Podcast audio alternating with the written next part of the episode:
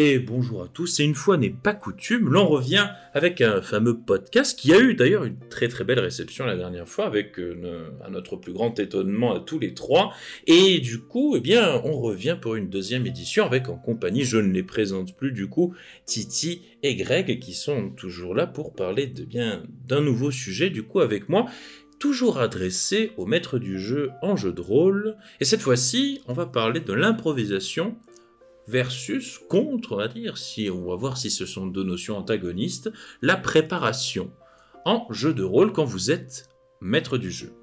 Et donc du coup, bon, excusez aussi que euh, excusez aussi, peut-être que Greg est un peu malade malheureusement, donc peut-être sa voix ne sera pas aussi claire que d'habitude, mais il a, euh, il a investi dans un nouveau micro, alors ça devrait largement compenser. Donc du coup, eh bien bonsoir à vous deux. Et, euh, merci encore d'être là pour. Euh... ah bon, on sent effectivement le, la maladie, mais tout va bien. bon alors, du coup, on va rentrer, euh, avant de rentrer en douceur euh, dans le vif du sujet, en guise d'introduction, on va parler un petit peu de l'improvisation et de la préparation, du coup, histoire de définir un peu de quoi l'on parle. Et on va d'abord définir un petit peu, bon, en premier point, commençons par l'improvisation qu'est-ce que qu'est-ce que enfin qu'est-ce qui est une improvisation en jeu de rôle? C'est quoi l'improvisation? Qu'est-ce qu'on entend par là du coup? On laisse parler le maître en la matière, hein. vas-y Titi. Moi, c'est le maître en la matière. Hein. Ouais, je sais pas. Au contraire, je me trouve pas ouf en, impro, mais bon, euh, ben, c'est pas compliqué. Hein. L'impro, euh, c'est qu'il y a rien de préparé. Euh, il y, a rien de préparé sur sur ce que vous allez faire, dire. Parfois, les joueurs vont prendre des directions où vous n'aurez du coup rien préparé, et là, il va falloir improviser, va dire. Par exemple, euh, on a prévu de prendre le bateau, les joueurs ne prennent pas le bateau, ils prennent l'avion. Bon, ben là, il y a un moment, euh, vous n'avez pas prévu l'avion, ben ça va être full impro. Il va falloir improviser les personnages qu'ils vont rencontrer, l'avion qu'ils vont prendre, et euh, tout ce qui s'ensuit.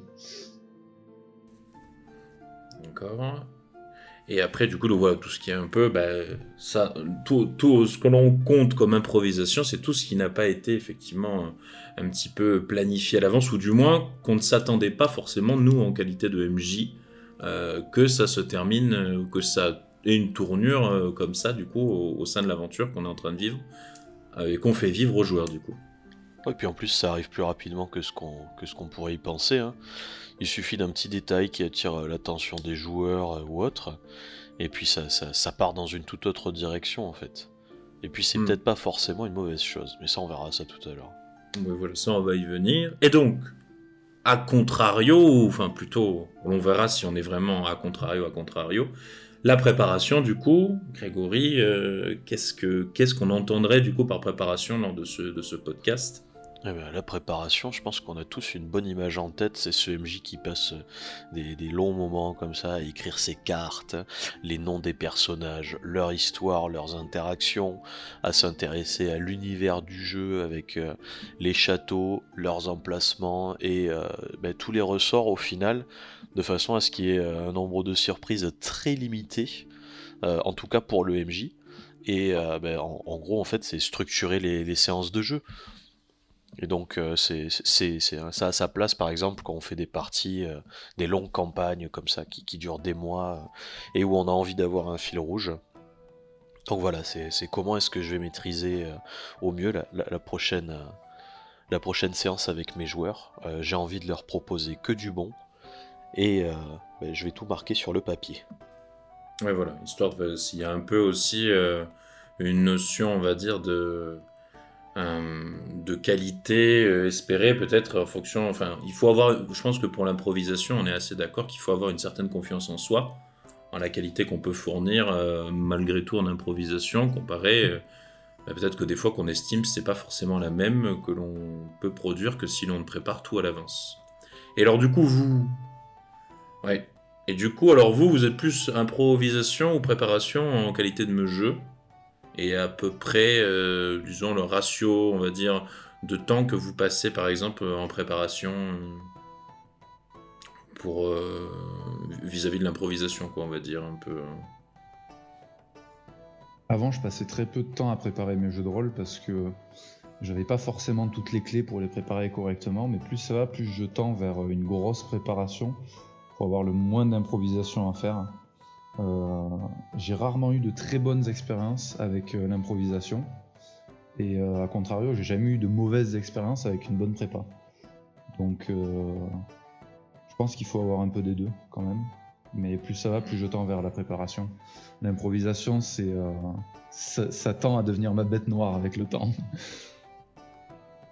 Et toi, Greg, du coup bah, Moi, je pense que je fais jamais une séance sans la préparer un minimum. C'est-à-dire, je veux connaître le point d'entrée, le point de sortie.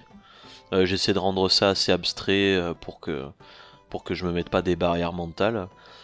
Et euh, j'aime bien préparer mes PNJ et tout. Je dirais ouais que dans la plupart de mes séances, j'ai au moins un tiers de, temps qui est de la pure préparation. Et le reste, c'est de l'improvisation parce que j'aime bien laisser une marge de manœuvre aux joueurs. Et il faut pondérer ça avec le type de jeu qu'on fait. Par exemple, quand je fais un jeu qui est plus orienté RP, j'aime bien laisser plus de part à l'improvisation, parce que les joueurs vont plus facilement en amener. Quand on fait quelque chose de, plus tabletop, donc avec plus de combats, plus de rencontres, euh, une grande partie du plaisir du jeu, ben, elle va dépendre de l'équilibre de ces rencontres. Donc il va falloir euh, les préparer avec soin. Et dans ces cas-là, je fais beaucoup plus de préparation. Voilà. Mhm. C'est vrai que je pense, moi, après que je suis un peu aussi médian, et je le vois en plus, je retrouve des fois mes, notes un petit peu au cours du temps, euh, avec euh, la préparation, on va dire, euh, de, ce que je fais. Alors, il y a préparation posée à l'écrit, on va dire. Bon, après, globalement, il y a un peu la préparation mentale où je sais globalement vers quoi ça va aller. Et on va dire, c'est plus c'est une préparation à l'improvisation dans, un certain panel, on va dire, de, situations que j'ai plus ou moins prévues, on va dire. Donc euh, je suis un peu à cheval sur les deux. Euh, mais disons que j'ai remarqué en regardant mes notes, moi personnellement, que je prépare un petit peu de moins en moins, mais euh, mentalement, je, me, je, je m'ouvre à plus en plus de possibilités donc d'un côté, je prépare moins vraiment à l'écrit en dur, mais d'un autre côté, euh, j'ouvre les champs du possible dans mon esprit vis-à-vis de l'improvisation. c'est rigolo au final, parce que voilà. aucun de nous trois fait une pure préparation ou une pure improvisation. Hmm, c'est ça pourquoi en fait C'est bah, justement. C'est quoi, c'est quoi l'impact sur le jeu? Et bah, bah, excellente transition, magnifique. Oh c'est comme. Ils s'améliorent, mais ils sont bons. Mais, c'est comme s'ils avaient le plan sous les yeux. Moins qu'avant. Hein. Ah, ça c'est beau, hein. un deuxième podcast, qu'est-ce qui va se passer au troisième? Des hélicoptères, des... la patrouille de France, un truc de fou. On va voir Benjamin Castaldi.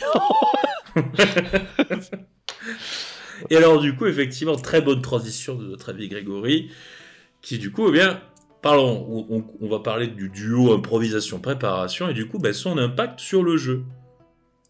Et maintenant qu'on a présenté, voilà, qu'est-ce que l'on entend par improvisation, qu'est-ce que l'on entend par préparation, essayons de tirer un peu les avantages et les inconvénients de l'un et de l'autre, un peu dans l'optique du, jeu, du, jeu, de rôle, et on pourrait peut-être même aussi euh, faire un petit parallèle qu'il y a entre les plotteurs et les penseurs en littérature. Alors pour rappel, du coup, pour ceux qui nous écoutent, les plotteurs, ce sont ceux qui ont littéralement, on va dire, tout préparé à l'avance, qui ont vraiment euh, préparé, c'est-à-dire l'histoire de leur bouquin et qui savent le début, les milieux, la fin, comment ça va se dérouler, euh, ils, tirent tout ça au cordeau. Et il y a les penseurs, du coup, qui sont un peu en système opposé, qui eux écrivent mais n'ont aucune idée vers forcément euh, où l'histoire va vraiment aller dans, euh, dans un futur, on va dire, euh, à moyen terme, mais qui regardent juste et qui écrivent un peu en, évoluant comme ça, en se laissant porter, et du, coup, ben, en, du coup en faisant les réactions des personnages sur comment ils le ressentent sur l'instant quand ils écrivent ou quand ils couchent sur le papier leur histoire. Alors un exemple de plotteur, on va dire, assez connu, il y a Tolkien, et un exemple de penseur assez connu, il y a euh, George R.R. Martin, du coup, pour donner un peu une idée un petit peu sur comment euh, tout ça, sa, architecture s'organise. Ce, mot, hein, c'est maintenant la dernière vidéo, j'ai galéré, alors s'organise, s'organise. Et, du coup, oui, vas-y, vas-y. C'était pour balancer une, mauvaise blague. Euh, attention à ne pas les confondre avec euh, les peloteurs et les panzers qui sont respectivement des agresseurs sexuels et des tanks. Donc. Eh, comme ils ont dit, il y a les peloteurs et les panzers. je suis plus un panzer. Oh là, je trouvais ça rigolo. maintenant que je l'ai faite, je, je, retourne à mon mute. Je retourne à ma maladie. Il nous a jeté sa petite crotte de nez de culture là, à la gueule. ah, merci Grégory. alors, du coup, euh, donc peut-être tirons un peu, alors raisonnons comme toujours un peu, caricaturons un peu par extrême, essayons de voir euh, un peu les inconvénients et les avantages, les pros et les cons, eh ben de pareil, euh, de soit de l'improvisation, soit de la préparation. Du coup, donc allez-y, je vous en prie, essayez de voir un petit peu, on fait un peu en même temps, voilà, on raisonne par extrême. Personnellement, je vais taper sec dans l'improvisation. parce que, euh, très honnêtement, que ce soit euh, dans de bonnes ou mauvaises conditions ou, quoi, l'impro, en fait, euh, ok, ça a toujours été des moments auxquels je m'attendais pas en tant que MJ et c'était cool pour ça. Mais ça a aussi et surtout toujours été des moments de sueur, en fait. Des moments où je me demandais si Enfin, je me demandais, euh, putain, et je leur sors quoi après? Comment je fais pour attacher au fil rouge? Euh, Est-ce que ça, c'est vraiment une bonne idée? Est-ce que ça risque pas de faire péter ça? Des moments aussi, parce que ça arrive, hein, euh, où il n'y a aucune idée qui vient. Il faut quand même sortir quelque chose. Il y a un moment, il faut que l'histoire avance, quoi. non, ça n'a pas forcément été de, bons moments, en tout cas pour moi. Parce que je pense que ben, c'est bête, mais l'improvisation, ça demande au moins de la pratique, au mieux un minimum de talent, pour que ça rende bien. Après, attends, je vais te poser une question là-dessus. Parce que là, c'est un point de vue de MJ. C'est vrai que quand les joueurs arrivent et que d'un coup ils commencent à renverser la table en disant euh, Mais non, mais moi je suis très intéressé par ce vendeur d'âne là, euh, Parlement Plus, c'est vrai que ça nous met en difficulté. Mais est-ce que du côté joueur, tu l'as pas vécu l'improvisation et tu, tu l'as pas vécu différemment? C'est une belle question. Euh, si je l'ai vécu, je l'ai pas forcément noté, on va dire, sur le moment. Et euh, peut-être pour des moments où je l'aurais noté, ça n'aura pas été forcément un mauvais moment, je veux dire. Et effectivement, du coup, peut-être que ça diminue un peu euh, ce mauvais côté dans l'impro. Ouais, parce que perso, je trouve que c'est une situation beaucoup plus agréable en joueur qu'en MJ. tu, tu, mets vraiment le doigt dessus parce que ah, quand, tu es en MJ, euh, tout à l'heure on parlait de préparation de scénario et tout, on a une certaine attente de la séance, et quand la séance commence à, sortir de ce cadre, eh ben, on est un peu euh, le cul entre deux chaises. Est-ce qu'on a envie de continuer le scénario euh, de, la façon dont on l'avait prévu? Et donc de donner quelque chose avec les bons ressorts, en, en, ayant prévu les personnages, enfin comment dire, c'est le domaine du connu et on sait que ça va être bien. Ou est-ce qu'on s'aventure un peu euh, sur, euh, sur ce sentier boueux là euh, de, l'improvisation, quitte à faire quelque chose bah, de un peu moins bien quoi. C'est comme en cuisine, il vous manque des ingrédients. Est-ce que vous allez chercher les bons au supermarché? Ou est-ce que vous vous dites ouais la coriandre ça va le faire et bam vous balancez ça dans la soupe. Donc c'est vraiment un moment où, on se pose des questions, ça nous met mal à l'aise. Alors que quand on est en joueur, ah, c'est situation tout à fait différente. On a l'impression en fait d'avoir trouvé euh, bah, le poteau rose ou alors, euh, je sais pas, un coffre au fond du jardin en mettant un coup de pelle inopiné là pendant, une séance, de, jardinage au potager. Boum, on trouve un truc. Euh, le, MJ s'y attendait pas et là on se dit il faut absolument exploiter le filon quoi. Il y, a quelque chose de génial qui est en train de se créer autour de la table et les, les, joueurs en fait ça les fait vibrer parce qu'ils sont en attente et peut-être que le MJ ça le fait un peu flipper parce que bah, il sait pas ce qui va se passer. Hmm. Ouais, je sais pas, dans quoi, toi, Bah, je pense que en vrai, enfin, le truc c'est que moi j'ai une dimension, enfin, comment dire, quand je fais du jeu de rôle en général en tant que jeu, j'aime bien euh, toujours me poser dans l'idée que je suis dans une, euh, enfin, un peu spectateur, acteur, euh, truc. Enfin, j'aime bien voir un peu l'aventure des joueurs euh, et des personnages comme une série, on va dire, ou comme si on était au cinéma, ou on regardait ça sur, sur Netflix ou euh, enfin, sur un truc de streaming avec une série à proprement parler, avec des personnages et tout.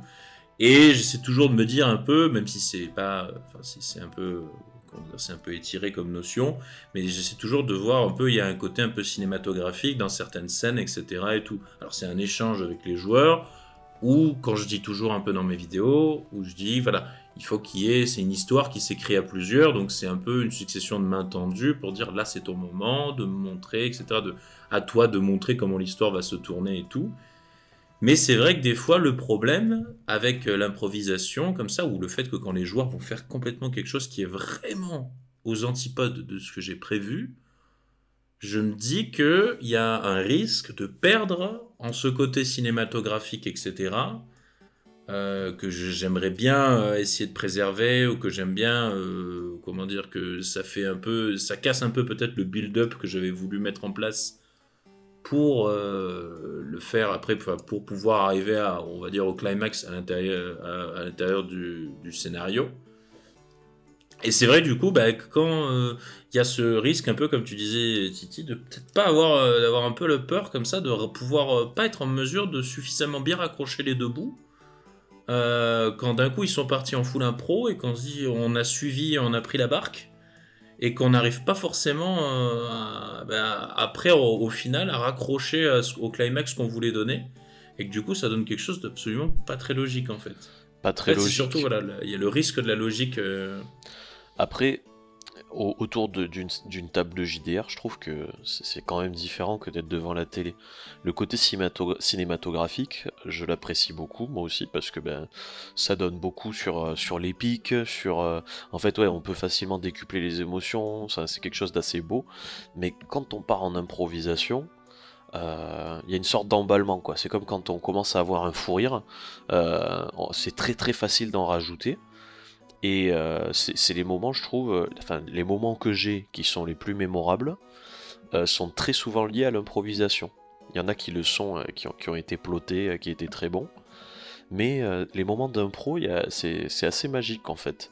C'est quand autour de la table, il y a quelque chose qui naît à laquelle on ne s'attendait pas. Et bah, moi, je suis pas pour les, étouffer forcément pour qu'on ait le plot qui continue à, voguer ben, sur, sur, sur, dans sa direction, quoi, sur, euh, sur la direction qu'il avait prise au début. Et plus que euh, ben, on commence à réfléchir vraiment, MJ et joueur, à mais comment l'aventure va s'articuler après cet événement là auquel on s'attendait pas? Ça peut être un PNJ qui va prendre une importance euh, bien plus grande que ce qu'il aurait dû avoir, ou un dénouement sur une situation qui, auquel on ne s'attendait pas. Voir vidéo précédente avec les critiques. oh Oh Moi, après, je, suis assez d'accord dans le sens où euh, l'impro, il en faut toujours un peu. Hein. C'est Comme je dis, j'aime pas trop parce que c'est vraiment pas euh, l'endroit où je suis à l'aise quand je suis MJ, attention. Euh, mais c'est vrai que c'est aussi ce qui apporte ce côté un peu inattendu, ce petit. la coriandre. voilà. c'est ce côté qui est intéressant. Mais je pense en fait qu'il y a un gros lien à faire entre, l'improvisation et la prépa, parce qu'en fait pour moi les deux vont de pair. Euh, tout simple, imaginons que euh, les, euh, les, joueurs décident, pour X raisons, au lieu de passer sur le joli sentier battu, de couper et de passer par une grotte. On s'y attendait pas, mais on peut se faciliter la tâche euh, en faisant un travail en amont du on ne sait jamais euh, s'il sort des sentiers battus. Faut par exemple que j'ai euh, des mobs préfets que je puisse me dont je puisse me servir pour ça. Et avoir quelque part une fiche rapidement faite avec, j'en sais rien, des gobelins, des loups, des ours, des conneries du genre, qui permettent le moment venu de ne pas être en 100% impro et de pouvoir leur sortir, j'en sais rien, euh, les, trois gobelins qu'on a préparés avec euh, leur mini-histoire euh, très brève. Et que du coup, quand ils entrent dans cette grotte, ben, il n'y ait pas 100% d'impro, mais qu'il y ait un, truc sur lequel on peut se raccrocher quoi, en tant que MJ. Au final, préparer les phases d'improvisation. On va voir, disons, des bribes. Des bribes à raccrocher, des, bribes peut-être à, venir comme ça euh, mettre au milieu, on va dire, mais qui servent un peu de, on va dire, de, jalon pour euh, le temps peut-être de temporiser, de et de commencer à, construire l'histoire en impro, en impro dans sa tête par la suite et tout quoi. Parce que comme on disait tout à l'heure, après, bon, il y a un peu le, le, parallèle avec les plotteurs et les penseurs. Bon, les avantages et les inconvénients, un petit peu, euh, sont un peu débat, mais globalement, ce qu'on peut ressortir un peu en littérature, c'est que le fait d'avoir euh, une vision plus de plotteur, du coup, donc pour rappel, vraiment faire l'histoire dans des, guidelines bien précises à la Tolkien, où c'est, on a le début, la fin, le milieu, tout est bien architecturé c'est que on a peut-être une plus grande facilité euh, dans le cas d'un plotter à, arriver à raccorder tous les fils rouges et, euh, toutes euh, les intrigues entre elles, etc., avec des liens qui sont solides parce qu'ils sont prévus à l'avance et ils ont été prévus. Donc, et aussi le fait que l'on puisse disséminer, égrener des indices comme ça sur l'intrigue globale dès le début et qu'il y ait cet effet, le fameux effet qu'on a tous eu peut-être au cinéma où on se rend compte en mode oh, mais euh, ça c'était ça depuis le début et on l'avait pas remarqué et il y a tous les indices en fait qui laissaient euh, sous-entendre que. Après le Panzer du coup euh, là là où le plotter a une histoire un peu plus rigide du coup puisqu'on ne peut pas elle est pas très flexible étant donné que ben il y a ces points de jonction qui doivent être raccordés et que du coup bon ben on peut pas trop trop être flexible sur l'histoire. Malpanzer, du coup, lui, il a un peu moins ce côté où il peut se permettre de faire des intrigues à tout va. Mais, euh, enfin, il, a un peu plus de flexibilité. Mais d'un autre côté, ça va être un peu plus dur pour lui en, improvisation, puisqu'il improvise, de pouvoir raccorder comme ça ces éléments d'intrigue et donc d'en disséminer, euh, disons, euh, des indices au fur et à mesure, quoi. Donc c'est vrai que je pense qu'il y a un peu ce, parallèle qui est fait un petit peu et qui, je pense que c'est deux écoles qui peuvent être conciliées, mais il y a un peu voilà, ce côté où c'est toujours un peu compliqué. Euh, comme tu disais Titi, voilà, avec ce, système de raccord un peu de fil rouge, on se dit euh, il faut peut-être pas le perdre un peu euh, de, visu quand même, afin d'essayer de, de garder quand même un semblant de cohérence dans l'histoire et qu'il y ait un semblant de mouvement quand même de, rythme, de dynamique qu'on ne voudrait pas perdre peut-être en allant, en s'éparpillant dans de l'improvisation à droite à gauche. Ouais, voilà, en fait, c'est, ça. Je pense qu'il y a. L'impro, faut qu'il y en ait toujours un peu parce que, voilà, c'est, on l'a dit hein, 20 fois, c'est ce qui permet d'ajouter un peu de piment. Mais euh, faut toujours que euh, ça permette de renvoyer euh, sur le, fil rouge, quoi. Faut qu'il y ait un moyen à chaque fois de faire un raccord. Et je pense que ça peut être utile d'avoir un petit dossier avec euh, une liste de plein d'idées qu'on a eues pour faire ces raccords et euh, permettre de revenir, euh, de, remettre, on va peut-être pas dire remettre les, joueurs sur les rails parce que voilà, mais de créer ce raccord avec ben, le, nouveau rail que les joueurs se seront fait de manière à ce que ça parte pas dans tous les sens. Quoi. Mmh alors, pour faire un peu le focus donc, sur euh, l'improvisation, du coup, euh, euh, Greg a, posé, de, par sa question tout à l'heure, a soulevé un peu justement le côté avec les, PJ, du coup, là, qui. On, reste donc. l'improvisation, du coup, qui est aussi une part euh, qui est même la grande part aussi euh, bah, de, fun de la part des, des PJ, puisque bon, bah, ils ne savent pas forcément ce qui va arriver à l'histoire. Donc du coup, est-ce que l'improvisation, euh, à la fois du MJ et à la fois des PJ, du coup, est-ce que c'est quoi un petit peu c'est ce que se ressort un petit peu cette manière de me porter de l'emphase sur l'histoire? Comment, euh, comment ça pourrait-il un petit peu fonctionner? Comment on pourrait envisager ça euh, Creusons un peu justement un peu la question de Greg qu'a dit tout à l'heure justement euh, concernant voilà l'improvisation avec les PJ, sans oublier aussi bon qu'on parle toujours des MJ aussi quand même. Bah, je pense que l'improvisation c'est le moment où les où les PJ ont amené le jeu dans une situation où la, préparation du MJ peut plus peut plus répondre en fait. C'est ça le truc. Parce que constamment, les joueurs sont en train bah, de, proposer leur, bah, leur, impact dans l'histoire. Hein. Ils disent j'aimerais tenter telle action, j'aimerais euh, dire telle chose. Le MJ, il ne contrôle pas ça en fait. Donc on pourrait dire qu'on est en improvisation constante. Mais euh, pour moi, la, vraie improvisation, elle démarre à partir du moment où quelque chose est dit ou alors quelque chose est fait qui n'est pas du ressort du MJ. Mais du coup, enfin, qui, pas qui n'est pas de son ressort, mais qu'il n'avait pas prévu. Du coup, en fait, euh, je pense que c'est des moments où euh, on met l'emphase sur plus les actions des joueurs et où est-ce qu'ils veulent amener le récit que sur le MJ. Est-ce que c'est une mauvaise chose ou pas? Eh ben, euh, je pense que ça dépend de ce qu'on veut faire autour de la table. Euh, si on a tous envie de raconter euh, une histoire et de la découvrir et de suivre un livre ou un film, c'est peut-être pas la meilleure des choses de partir en improvisation. Si on est en train de découvrir un univers, si on a envie de faire du développement de personnages, je pense que l'improvisation ça peut donner d'excellents résultats. Ok? Pour imaginer un jeu de rôle qui soit un peu à la à la façon dont Walking Dead est raconté, où ce qui est important finalement c'est ce que font les personnages et comment ils interagissent ensemble, plus que le fil rouge en lui-même. Vous voyez? C'est vraiment centré sur la vie euh, des personnages et, tout. Et à ce moment-là, je pense que l'improvisation peut mieux réussir que la préparation. Donc ouais, euh, clairement, un pro, c'est euh, le jeu de rôle par les PJ pour moi. Et ça peut être une mauvaise comme une bonne chose. Oui, ça dépend, voilà, les, les PJ que, que, l'on a autour de la table aussi, c'est sûr. Hein.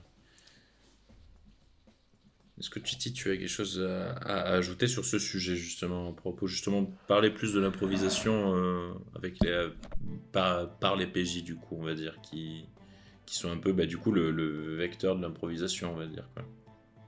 Euh, je j'aurais pas grand chose à ajouter honnêtement. je pense que plus, plus ou moins à peu près tout a, été dit. En tout cas, moi j'ai rien à rajouter. Ouais, je pense qu'il faut faut pas retirer ça au PJ en fait. À partir du moment où les PJ euh, partent dans un sens où ça improvise un peu, euh, faut, faut, leur laisser un minimum parce que il y a, y a, aussi une part du fun qui est là-dedans quoi. Et... Tu veux dire quelque chose, Greg? Ouais, je voulais demander à Titi du coup, est-ce que pour toi, L'impro, c'est euh, le synonyme de la liberté, tu vois, pour les joueurs, pour la table en général? Et est-ce que la prépa, c'est la contrainte? Tu vois? Est-ce que quand t'es joueur, finalement, euh, tu vis l'improvisation comme les moments où t'es libre, euh, la préparation comme les moments où t'es mains liées? Et est-ce que ben, ces deux situations, est-ce qu'en fait tu vas en préférer l'une à l'autre? Est-ce que tu préfères monter dans le bateau de la, de la préparation ou euh, prendre la machette de l'improvisation et avancer dans la jungle, tu vois? Euh... Je sais pas, moi les deux me vont et. Et en fait, euh, je pense qu'on peut avoir. Euh, enfin, en tant que MJ, on peut donner un peu l'illusion au joueur qu'il est en train d'improviser, c'est-à-dire qu'il fait ses choix comme il en a envie, en se préparant bien en fait à la base. je parle pas de préparer toutes les possibilités, c'est pas possible, mais par exemple, euh, à un moment où il a le choix entre tuer un boss ou le laisser vivre, un personnage important, un antagoniste, d'accord euh, Même si tout pousse le joueur à le tuer, euh, le MJ a peut-être prévu aussi que peut-être le joueur le laisse en vie. Vous voyez Et du coup, même si le joueur finit par se dire, ben non, en fait, tu vois, lui, je vais pas le tuer parce que même si c'est un ignoble con, ben, je vais pas me rabaisser à être comme lui. Et au final, il aura eu l'impression d'avoir euh, improvisé, alors que non, ben, on avait quand même prévu euh, cette possibilité. Donc, euh, moi, je pense que improvisation ou pas, faut juste que le, joueur, enfin non, le joueur est toujours libre quelque part. Hein. et après, en tant que joueur, même si on me met sur des rails, sur une histoire vraiment prédéfinie avec des, comment dire, avec un impact de mes choix qui est assez faible, ça me dérange pas plus en fait si, euh, si l'histoire déroule bien et que je suis surpris qu'il y a des rebondissements tout ça, ça me va très bien. Euh, je sais pas, je pense que les, les, deux sont bien en fait. Ça, dépend juste euh, encore une fois de, la manière dont le, MJ l'amène et dont les joueurs euh, en profitent. Hmm. Bah après, moi je pense que, la, liberté, euh, l'improvisation, c'est vrai que ça peut être un, certain synonyme de, liberté laissée aux joueurs, mais disons que le souci, je pense qu'il a aussi, il, faut quand même, enfin, il faut pas non plus faire totalement d'illusions quand même sur le fait que euh, on reste quand même dans une histoire qui est prévue à minima tout de même, et il y a quand même des rails un petit peu, euh, même s'ils sont pas tout le temps ultra resserrés, etc. Il y a un petit moment quand même où il y a un peu des rails quand même à garder un peu pour histoire de rester dans un script qui a une dynamique et une cohérence euh, particulière et qu'on aille un peu où le MJ a envie que bien il nous raconte l'histoire quoi. C'est-à-dire que bon, il y a un peu des fois, je pense que quand on est joueur, il faut savoir reconnaître quand le MJ euh, veut un peu euh, être dans, dans, dans le script, on va dire, mais avoir la confiance nécessaire pour lui dire ok je sais qu'il va nous amener sur quelque chose de bien quelque chose d'intéressant de cool et euh, ça va être euh, ça va être il y a un peu ce- ce- cette confiance à avoir et cette confiance aussi vis-à-vis du MJ qui sait que quand tu donnes de la liberté comme ça aux joueurs ils vont pas non plus partir complètement en sucette et faire des choses qui n'auront aucun sens en fait. C'est parce que vraiment c'est un peu ce problème qu'il y a avec la fameuse improvisation entre guillemets, choisissez bien vos joueurs, je pense.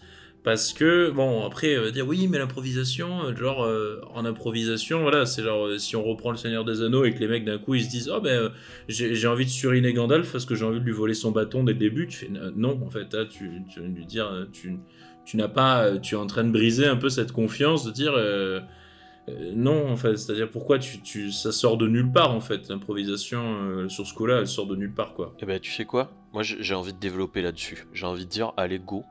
On part sur quelque chose de full improvisation et on brise en fait les codes euh, de, des films, tu vois? Je pense qu'un jeu de rôle, il faut pas tomber dans le piège de se dire que c'est une œuvre comme un livre ou comme un film. Pourquoi? Parce que c'est raconté par plusieurs personnes et euh, pas par une seule. C'est-à-dire le MJ, c'est pas lui qui devrait dicter l'histoire du début à la fin. En tout cas, c'est la vision que je propose à ce moment-là. Euh, ok, euh, là d'un coup il y a, Bilbon qui se lève, qui fait mais Gandalf, enfin non je vais pas te donner l'anneau et bah il, lui met un petit coup là comme ça de fourchette. Gandalf meurt, ok, il récupère son bâton. Voilà, c'est un joueur qui a décidé ça. On va avoir une histoire tout à fait différente, qui sera pas du tout visible à l'écran, parce que euh, ben, comment dire, la tension accumulée au début de l'histoire va retomber comme un soufflet. Et euh, et par contre, les joueurs autour de la table à ce moment-là, ils vont peut-être être hilars, mais alors ils vont, ils vont rire comme ils auraient jamais ri euh, à ce moment-là de l'histoire.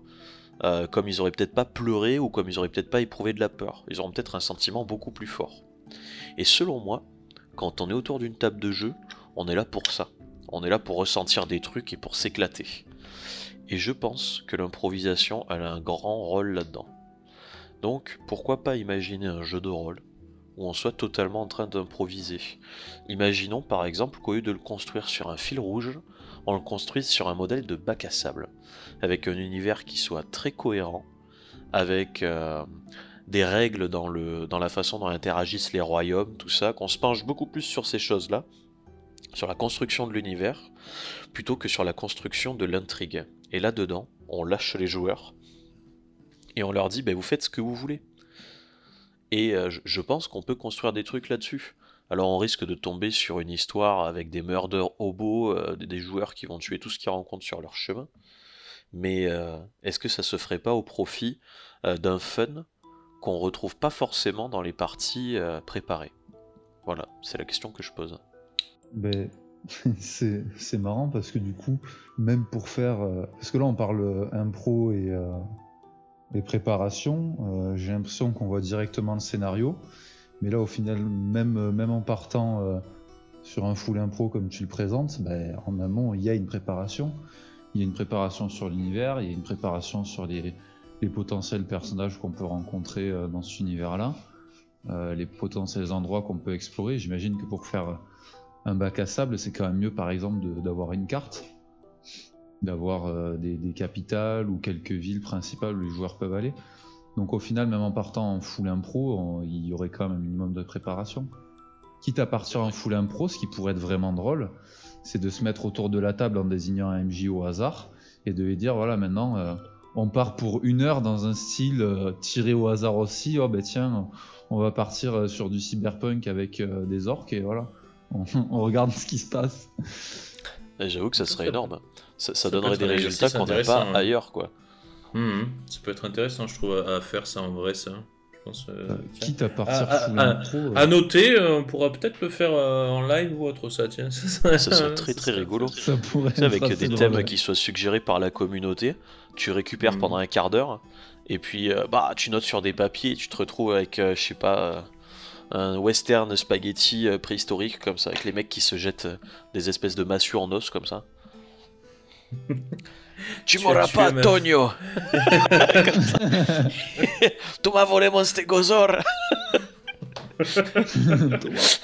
C'est parfait. C'est parfait. Vite, Ton stégosaure, il a voulu ça. venir avec moi, j'ai rien fait. Vite breveter cette idée avant que le podcast ne sorte. Non, mais si, ça pourrait être drôle Voilà. ouais, de faire ça. Et à l'inverse, ça pourrait être drôle de vraiment pousser la préparation à fond et de faire un truc scripté du début jusqu'à la fin avec toutes les règles ultra encadrées, euh, bien comme il faut et tout. Pour voir ce que ça donne, juste en fait, au final. Hmm. Mais je pense qu'après, c'est la préparation. Enfin, y a, on, peut un peu plus contrôler le côté euh, spectaculaire, euh, peut-être avec les émotions que disait, comme disait Greg avant. On a peut-être un contrôle un peu plus euh, propre. Enfin, moi, je vois par exemple, vu que je fais en ce moment, je fais, je me jette des parties sur MMO et donc à distance en fait. Je prépare plusieurs choses à l'avance, des sons, etc. que je peux sortir à des moments. Je fais un peu de mixage audio et tout. Et donc pour donner de l'emphase à des, à des moments de tension ou à des moments à ce qui se passe et tout. Et donc globalement, euh, ces trucs-là, c'est préparé à l'avance. et C'est dans des moments un peu scriptés où il se passe cette chose-là, du coup pour donner un peu, pour véhiculer une émotion, véhiculer du stress, de l'angoisse ou des trucs comme ça. Et c'est vrai que du coup, en full impro, bah, par exemple, ces éléments de préparation, on les a pas forcément. On a peut-être des éléments grâce au site Tabletop Audio là, qui permet d'avoir un soundpad avec des, éléments qu'on peut récupérer. Mais on n'a pas voilà, peut-être une préparation en disant j'ai bien préparé la musique en amont, j'ai bien les images qu'il faut que je vais donner aux joueurs et tout. Euh, j'ai peut-être euh, pas forcément préparé tout, voilà, tout, tout pour vraiment euh, donner une expérience visuelle et sonore qui soit peut-être optimale, ou co- comme on espérerait optimum. Là où en impro, peut-être, on est plus à essayer peut-être de bricoler et de scotcher en dernière minute, et qu'on a un peu plus de mal, du coup, à, à, fa- à- à donner les effets sonores, les effets fixes, quoi, voilà, un peu. hein. Ouais, typiquement, euh, l'arrêt des joueurs au milieu de la forêt qui se mettent à camper et tu vas vite chercher ton euh, son de forêt.mp3 sur YouTube. Et c'est ça, tu prends le premier qui tombe. Ouais, ce son de forêt avec le- l'espèce de cri de chouette qui arrive au moment où tu t'y attends pas, là, tu sais. Alors que ça, ça a rien à foutre là, tu sais, tu leur dis la forêt est parfaitement calme.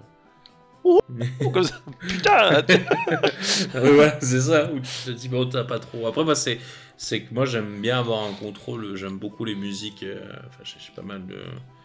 J'aime bien avoir un petit contrôle un peu sur les musiques et tout. Mais c'est vrai que du coup, c'est un peu plus dur quand il y a vraiment improvisation complète. Et puis surtout, il y a une autre problématique aussi avec la, l'improvisation, c'est qu'il y a, un moindre contrôle sur le temps, en fait. Parce qu'on garde l'esprit quand même que bon, ben, on reste dans des séances et bon, ben. Après, on peut faire des cliffhangers euh, comme ça en plein milieu, mais disons que si on avait prévu qu'ils aillent euh, assaillir la citadelle orque et qu'ils tuent le chef et qu'en fait, eh ben, ils sont toujours dans la forêt parce qu'ils n'ont pas réussi à se décider s'ils mangeaient des, saucisses euh, de, de chèvre ou d'agneau et que du coup, ils sont allés chasser du bœuf. Tu dis, ah, d'accord, on en est là. Mais vu qu'on improvise, on peut à tout moment rejoindre la citadelle orque en outrepassant absolument les, toutes les choses qu'on aurait dû rencontrer lors de cette séance. Ça peut être aussi bête que, euh, je sais pas il y a quelqu'un qui tombe dans l'eau, il est emporté par le courant, les gens le suivent et euh, on arrive à la citadelle orque qui était en, bas du ruisseau. D'accord? En survivant à une chute euh, totalement catastrophique dans une cascade par laquelle on n'avait même pas imaginé passer à la base. Ça peut aussi donner de l'épique. moi, je, voilà, je me fais juste avocat de, l'improvisation. Je pense que toutes les situations qu'on résout avec la préparation, on peut les résoudre avec l'improvisation. Ça demande juste de l'imagination. Et euh, ça demande aussi de prendre le risque que votre aventure ne soit peut-être pas aussi euh, liée que euh, si, vous faisiez de la préparation. Et ben, on a vu, je pense que du coup, c'était deux notions qui n'étaient pas forcément antagonistes, improvisation et préparation. On a peut-être un petit peu même mangé ce sujet-là de JDR full impro, full prépa. Donc je propose qu'on saute de suite à la suite. Euh, là, il y a certainement des, gens qui nous écoutent euh, qui sont peut-être des nouveaux joueurs. Euh, qu'est-ce que vous leur recommanderiez, vous, pour commencer? Est-ce que vous feriez plutôt de l'impro ou plutôt de la prépa?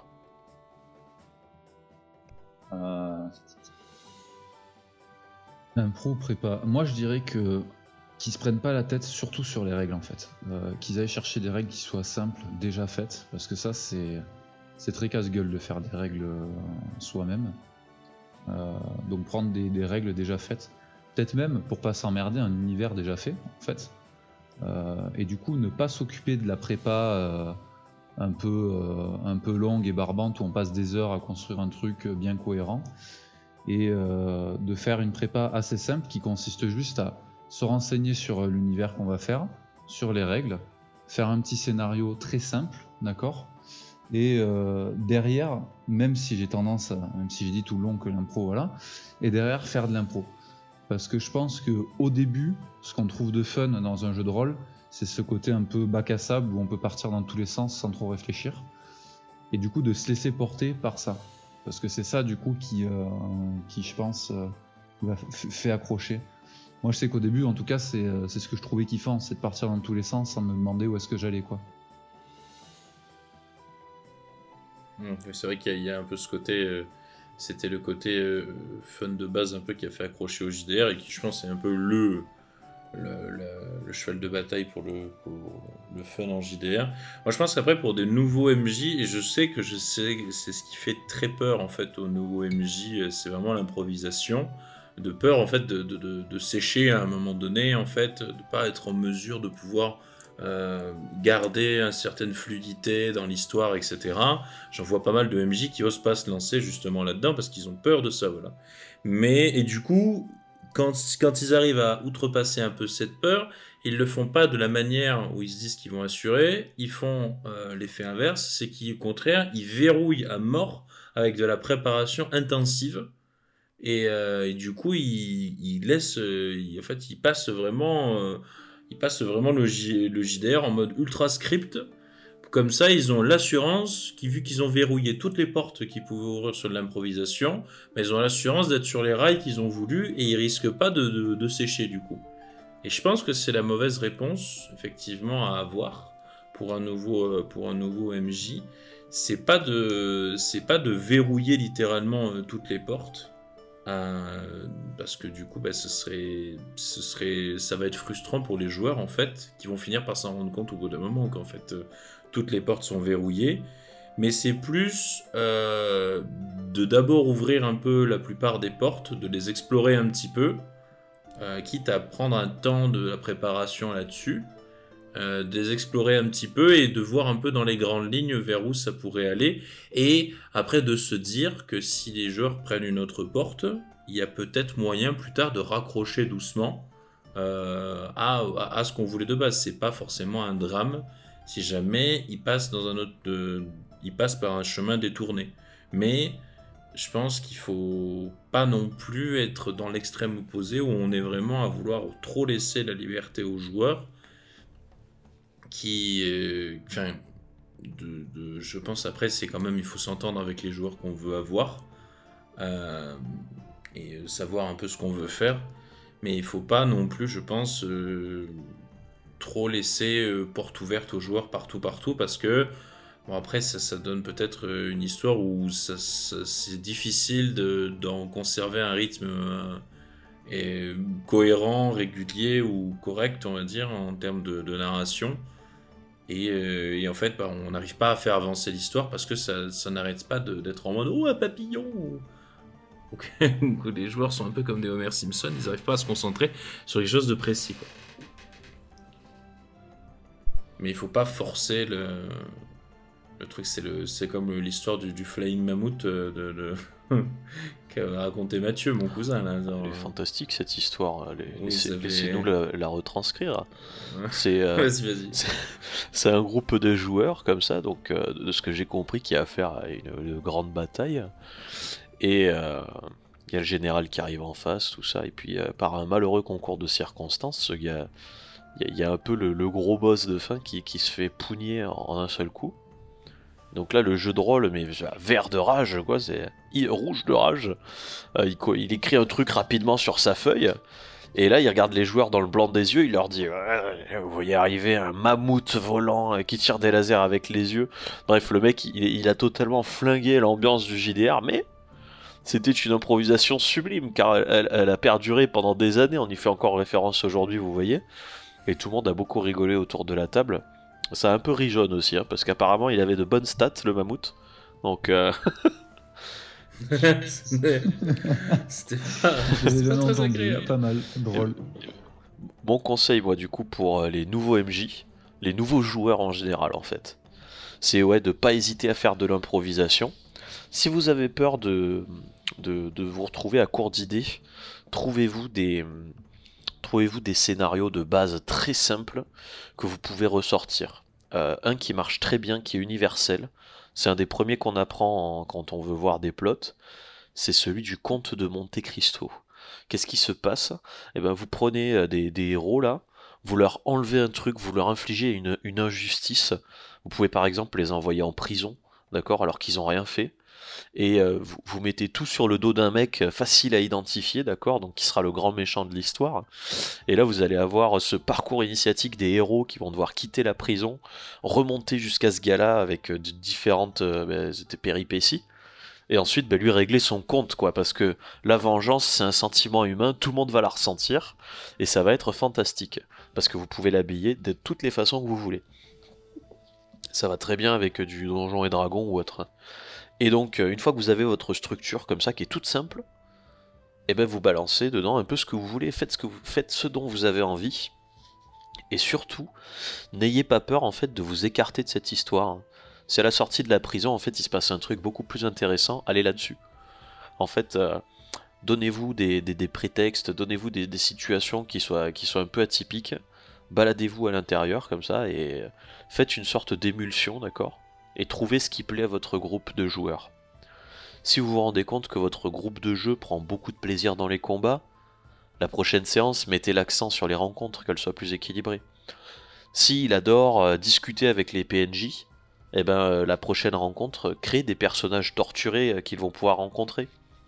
Si ce qui leur plaît, c'est les situations un petit peu rocambolesques, ben, n'hésitez pas à créer encore plus d'inédits, de faire des tables avec des, avec des, euh, comment dire, avec des possibilités inattendues euh, qui vont se combiner euh, et euh, qui, qui- qui vont surprendre, quoi.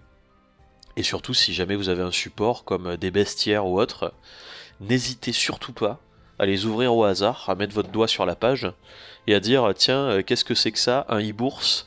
Ah bah ouais, on n'a qu'à dire qu'il y en a un dans l'auberge, on va voir ce qui va se El passer. Famoso, Voilà, El Famoso Ok. et bourse.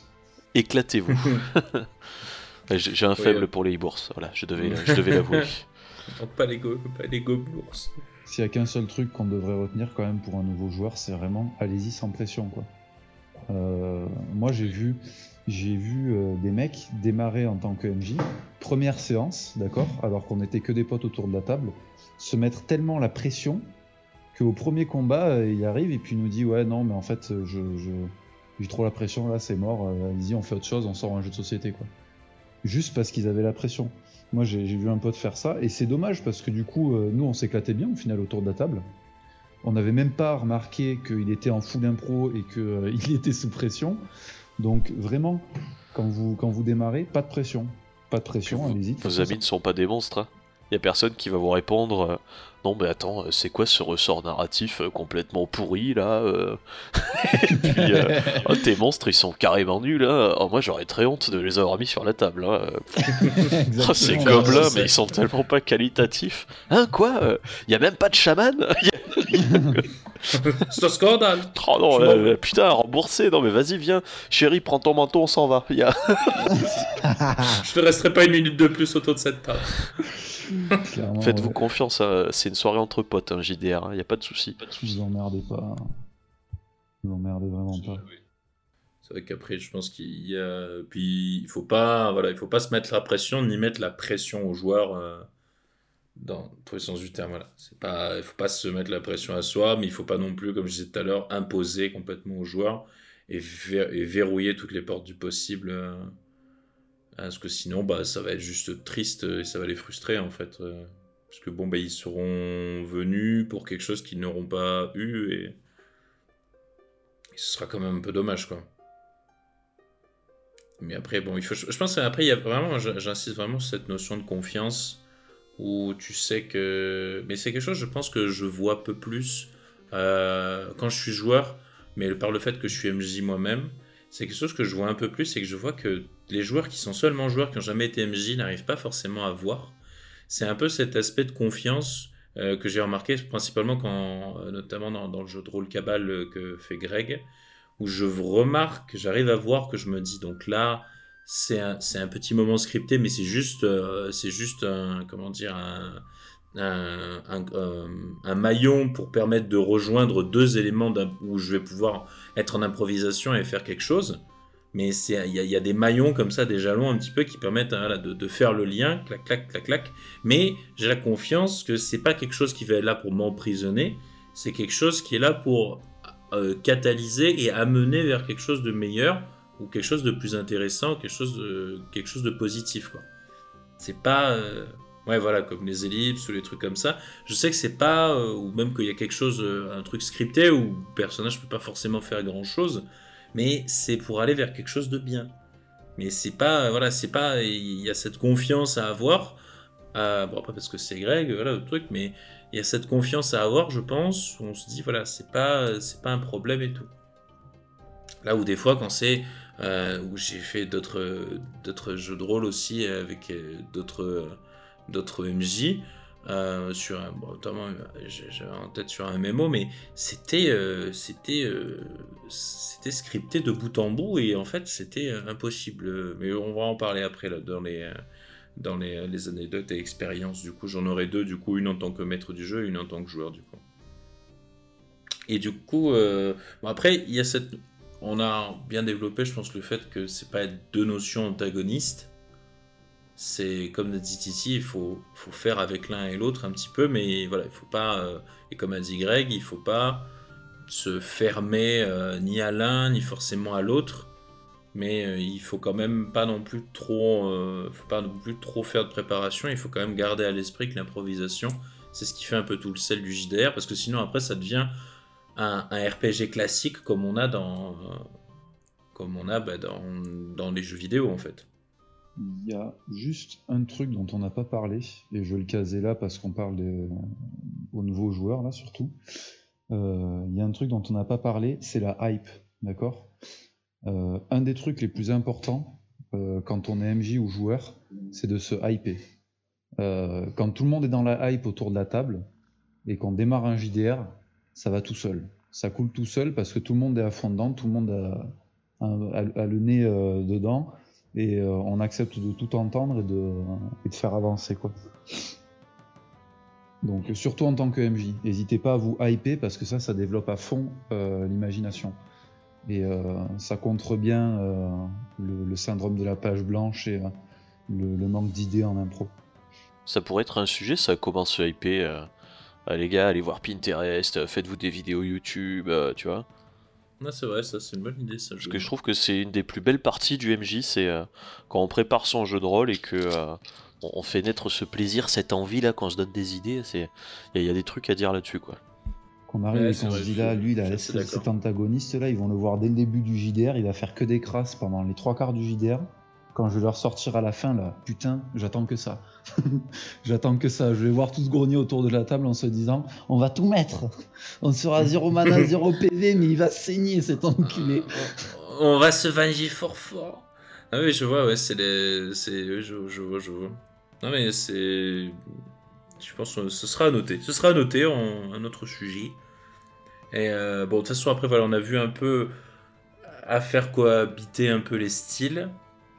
De toute manière, après, enfin, vraiment, moi, après, je sais pas à quoi ressemblent un petit peu vos, fiches de préparation, mais moi, c'est des, points, des points majeurs euh, avec deux trois notes euh, pour me rappeler un petit peu euh, de ce que de, là où je veux un peu amener le truc. Mais clairement je remarque que mes notes de jeu de, maître du jeu ça, ça s'éparpille d'année en année quoi. Ça devient de plus en plus ça devient de plus en plus des petits passages griffonnés de là-dessus et, à, comparer au départ où c'était oui, j'écrivais des peut-être pas des pages mais il y avait bien une une fiche à 4 pour un, scénario. Là maintenant, c'est un paragraphe quoi. Ah ouais, carrément. Je sais pas vous du coup. Euh... T'es vachement arrivé à compenser. Hein. Comment arriver à faire vivre les deux ensemble? Bah, moi je réfléchis en euh, quelle place je veux donner à l'improvisation dans mon histoire, et en général, euh, c'est celle que les joueurs veulent occuper. Euh, par exemple, là, pour Cabal, puisqu'on en a parlé tout à l'heure. Je sais que euh, là, le groupe de jeu, c'est des personnes qui sont principalement intéressées par le RP, l'exploration et euh, tout ce qui va être vraiment euh, découverte de l'univers et de, ses mystères. Donc qu'est-ce que je fais?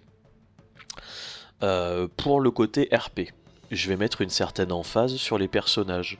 Donc je vais faire beaucoup de PNJ qui auront tous du cachet. Voilà. Et si possible, je vais faire des interactions entre eux. Donc ça, ça va permettre aux joueurs de vraiment s'éclater là-dessus. Ensuite, il y a l'exploration. Euh, je fais en sorte de créer des scénarios qui soient pas spatialisés, c'est-à-dire que les personnages vont pouvoir aller où ils veulent dans le jeu. Ils vont pouvoir aller où ils veulent sur la carte, prendre la direction qu'ils veulent. Mon scénario, il est totalement désolidarisé de l'espace, d'accord? Du coup, les joueurs vont, pouvoir euh, toujours les visiter, et quelle que soit la direction qu'ils prennent, ben moi je vais, je vais pouvoir leur sortir, quoi. C'est n'y a pas de vrai. C'est pas c'est comme si c'était un nuage de scénario. Et finalement, il y a l'univers. Et donc euh, là, ben, pareil, ça rejoint un petit peu l'exploration. Je vais euh, détailler l'univers dans les endroits où j'ai envie qu'ils aillent sur la prochaine séance. Par exemple, j'ai envie qu'on en apprenne un petit peu plus sur ces personnes qui ont le secret du feu eh ben, je vais écrire quelques petits paragraphes, quelques petites légendes, euh, et euh, rajouter des personnages non joueurs, des choses comme ça, qui vont venir un peu peupler ce truc-là, pour pouvoir euh, le faire grandir doucement, à travers l'improvisation. Et finalement, j'aurai préparé toutes les choses dont je vais avoir besoin dans les phases d'improvisation. Et ça va permettre ben, aux joueurs d'avoir un impact maximal sur les choses qui sont importantes pour eux, et j'aurais structuré tout ce sur quoi ils ont envie de glisser. Et je considère qu'une séance, elle a été très bien préparée à partir du moment où j'ai la réponse au blanc des joueurs et où moi je peux m'effacer quand ils ont envie de parler. C'est très beau, c'est très poétique ce que tu viens de dire. C'est très, très poétique. Ça, c'était une phrase de, de rôliste de niveau 90, je reconnais. Ils sont flatteurs. Ils sont, ah, ah, ils sont flatteurs, mon dieu. Non, mais c'est très bien, j'aime bien le. J'aime bien l'idée et tout. Est-ce que Titi, tu as des. quelque chose à rajouter à cette poésie? Je crois pas. Euh, si, j'aurais peut-être juste un petit un petit truc à donner. Moi, ce que j'aime bien faire maintenant que j'ai un peu expérimenté, c'est euh, pour euh, comment dire pour laisser une part d'intro ou pour le prévenir, ça dépend. Avoir comment dire gérer le cône de vision des joueurs, c'est-à-dire ne leur donner que les infos sur, sur lesquelles je suis préparé ou sur lesquelles je peux improviser en tout cas. Euh, j'en sais rien, par exemple, s'ils veulent bouger, aller euh, vers une autre ville ou vers une capitale, euh, bon, ben même si, si la capitale n'est pas à côté ou quoi, je m'arrange pour prendre un truc que je connais déjà plus ou moins, ou prendre un truc qui m'inspire, et leur parler de ça plutôt que leur sortir un nom inventé sur le moment et leur faire prendre une direction qui va les mener vaguement vers le bon truc et pas savoir comment réagir. un peu le même principe que pour une histoire. leur donner que les infos qui va les amener là où je veux, ou plutôt vaguement dans la direction où je veux. ça peut prévenir l'impro, ou à l'inverse, le développer. On peut très bien donner que des infos qui vont à l'inverse du scénario pour que les joueurs puissent s'amuser un peu. Hmm. Mais je pense que bah, après voilà, ça c'est bien un peu bon. On avait on avait un peu, on était, on a on n'a pas changé d'avis en plein milieu hein, du podcast. On était un peu, mais disons qu'on a déroulé un petit peu notre raisonnement et notre réflexion sur effectivement peut-être là vraiment euh, ce, enfin, la, concept un peu qui ressort, c'est que l'improvisation et la préparation ne sont pas deux notions complètement antagonistes. C'est qu'il y a, y, a, y a une part qu'il faut savoir jauger pour ne pas non plus imposer aux joueurs et savoir s'effacer un peu, effectivement, comme disait Greg, quand il y a la part d'improvisation qui vient un peu prendre le dessus, et que du coup leur laisser un peu bah, la main, en fait, parce que finalement, finalement, quand on improvise nous, MJ, c'est en réponse à un désir d'improvisation des joueurs qui veut, qui veut que l'histoire parte en improvisation. Donc, euh, on donne un peu le guide, mais on s'efface un peu puisque bon, bah, les joueurs ne peuvent pas faire de la préparation, puisque s'ils connaissent pas l'histoire, mais ils peuvent faire de l'improvisation. Donc quand il y a improvisation, il faut que ce soit en compagnie des joueurs, et il faut qu'il y ait des joueurs qui soient réactifs aussi sur en dire bon ben vous voulez aller dans ce sens-là, allons-y et développer, développer avec moi du coup sur euh, comment on y vient, etc. Et tout. Je pense qu'il faut, il y a effectivement, il y a ce côté où euh, c'est l'accord, on va dire, un peu tacite et sympathique qu'il y a avec les joueurs, où euh, si ça part en improvisation, c'est pas les joueurs qui disent Oh, ben on, improvise, on fait ça, et des de toi, quoi. Le MJ, euh, des de toi, le MJ. Je pense qu'il faut, il faut se mettre en accord avec ces joueurs. On se dit Bon, ben, allons, orientons l'histoire dans ce sens-là, et faisons, faisons les choses autrement. Je pense que c'est le, le, le mieux et il faut pas voir la préparation comme quelque chose de mauvais, ni voir l'improvisation comme quelque chose de mauvais. Et comme on l'a dit vraiment pour les nouveaux, les nouveaux joueurs, ne vraiment pas du tout se mettre la pression, euh, quitte à, euh, quitte à euh, quitte à peut-être en discuter un peu avec les joueurs ou peut-être me faire un petit temps de pause. Voilà, si jamais vous le sentez pas à un moment donné quand c'est le moment, ben c'est peut-être le moment où il faut aller acheter des pizzas et, euh, recharger le frigo euh, à bière. Histoire de se donner un peu le temps de, refroidir un peu le processeur, son cerveau, et de garder une tête froide, de faire ok, on va faire ça, ça va être, ça va être intéressant. Faire directement un lien sur la dernière partie qui va parler d'anecdotes euh, pour rebondir sur ce que tu disais, euh, le coup de, couper au milieu du GDR pour, euh, pour bah, faire une petite reprise d'imagination et pouvoir relancer le truc, ça m'est déjà arrivé plusieurs fois, même, ah, je dirais pas souvent non plus, mais ça m'est arrivé sur des situations où je savais pas du tout comment reprendre le fil rouge ou comment continuer l'histoire ou juste comment continuer dans le sens que les joueurs avaient pris et euh, de le dire concrètement à l'oral, hein, de dire bon ben là on est en train de partir dans des trucs, euh, je les avais pas préparés, euh, j'ai aucun truc sous la main à vous pondre, donc go commander des pizzas et là pendant un quart d'heure je vais tâtonner dans, le bestiaire ou merde ou, dans ce que j'ai fait comme note sur mon univers pour pour rebondir quoi. Et ça a pas cassé la séance, au contraire ça fait une pause à un moment où du coup ça commence à s'essouffler à cause du manque d'impro. Et, euh, et, un quart d'heure après, quand on est reparti, ben nickel quoi, sans problème. Hmm. Ouais, c'est vrai que voilà, faut pas avoir peur de bah, d'être honnête en fait. Hein. C'est ça. On le, on le dira jamais assez. Hein. Autour de la table, on est des amis à chaque fois. Hein. Hmm. Comme disait Greg tout à l'heure, mais on va pas partir. Prends ton manteau, on s'en va. ça prend ton menton, ça va.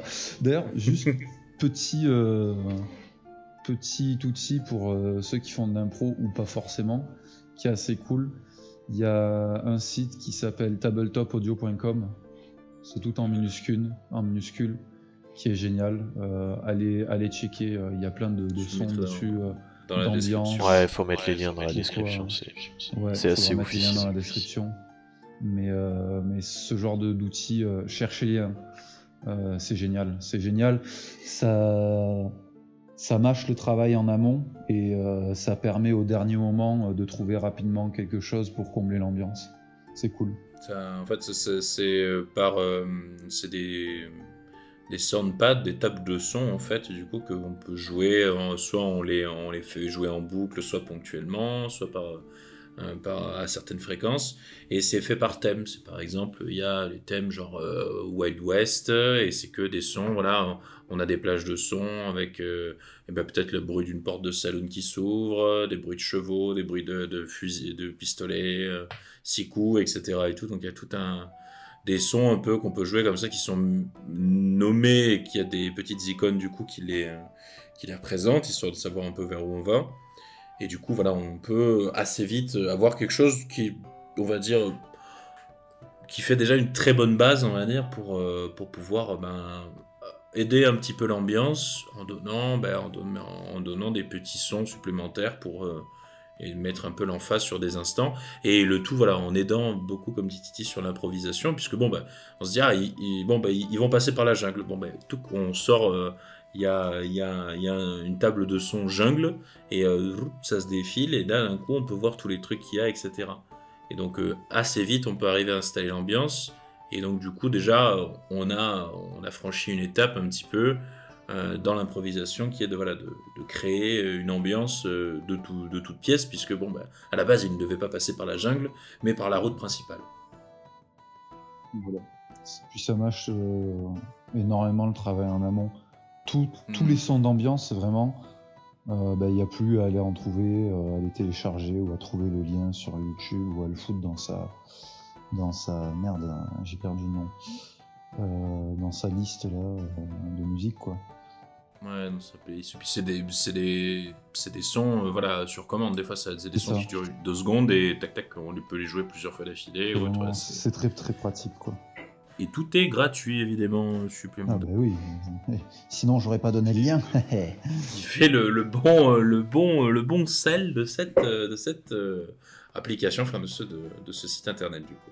Est-ce que tu as aussi, Grégory, une anecdote ou une pensée libre du coup ah, il doit bien en avoir une. Plusieurs, hein, J'ai une anecdote.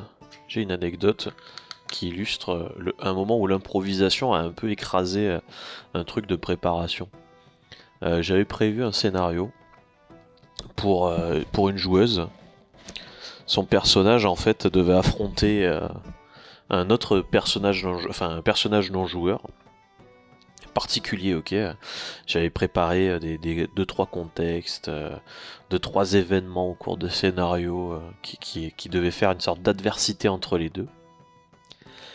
Et au final, à travers le RP, elle s'est faite une sorte de némésis avec un autre personnage non joueur qui n'a absolument rien à voir, qui faisait juste partie vraiment, c'était la toile de fond, hein. il avait vraiment rien à faire dans l'intrigue principale et euh, il s'est retrouvé projeté au premier plan. Et je me suis dit, euh, je vais pas forcer en fait euh, une, je vais pas forcer un rapport de force entre deux personnages là où il en existe déjà un avec un autre. Et du coup, j'ai décidé de, transvaser le rôle qu'avait un personnage non joueur à un autre.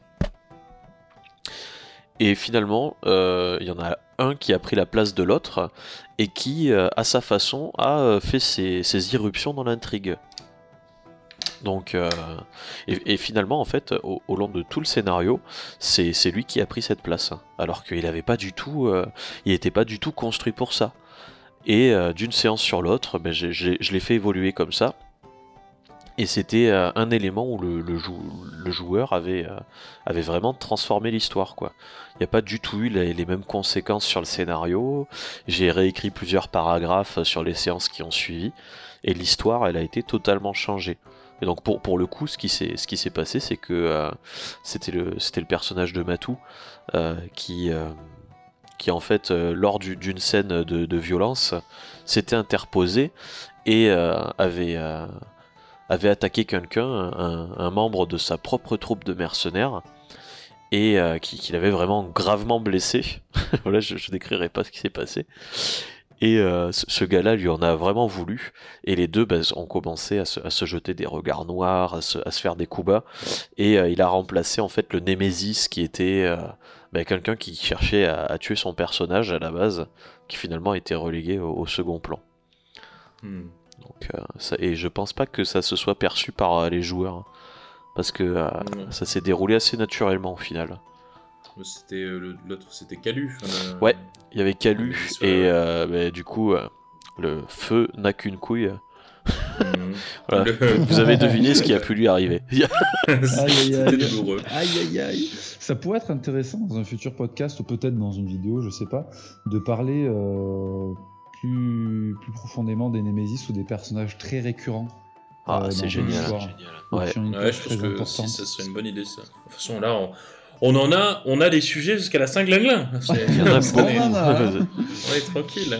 C'est vrai que c'est une bonne idée ça du coup de, de repérer plus des peut-être des de pas hésiter peut-être à, fusionner peut-être des parties d'histoire etc ou des modifier légèrement peut-être ce qui avait été dans la prévision pour suivre vraiment euh, ce qui fait vibrer le, le joueur ou la joueuse du coup pour euh, peut-être être euh, pour voir que l'histoire s'articule autour des personnes.